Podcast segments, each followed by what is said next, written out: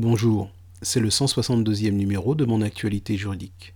Aujourd'hui, j'apporte une suite à la réponse à la question suivante. Qu'est-ce que la prestation compensatoire?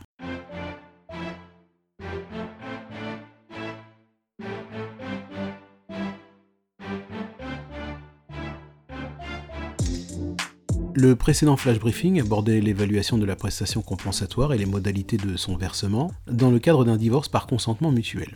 Voyons maintenant ce qu'il en est dans le cadre d'un divorce contentieux.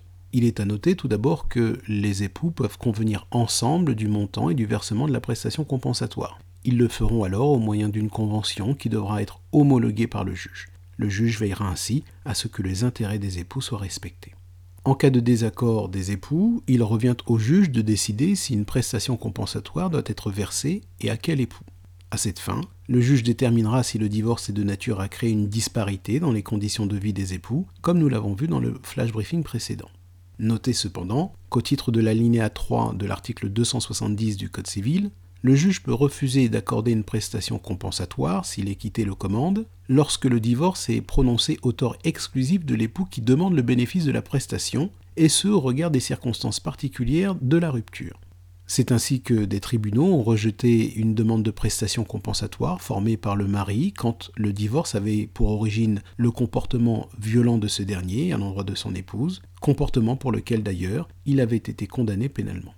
Maintenant, en ce qui concerne le montant de la prestation compensatoire, eh celui-ci est déterminé en fonction de critères qui sont énumérés à l'article 271 du Code civil.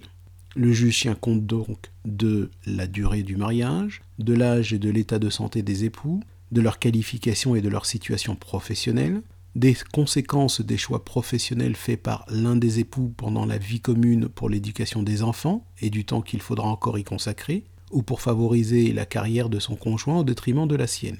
Du patrimoine estimé ou prévisible des époux, tant en capital qu'en revenu, après la liquidation du régime matrimonial, de leurs droits existants et prévisibles et également de leur situation respective en matière de pension de retraite.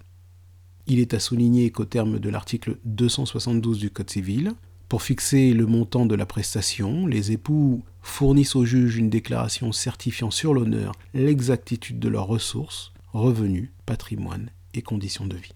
Enfin, quant aux modalités de versement de la prestation compensatoire, eh bien celle-ci peut être versée sous forme de capital ou de rente viagère. La prestation peut également être mixte, c'est-à-dire être versée pour partie en capital et pour une autre partie sous forme de rente. De même, le versement de la prestation peut consister en l'attribution d'un bien immobilier ou mobilier. C'est la fin de ce flash briefing. Bonne journée.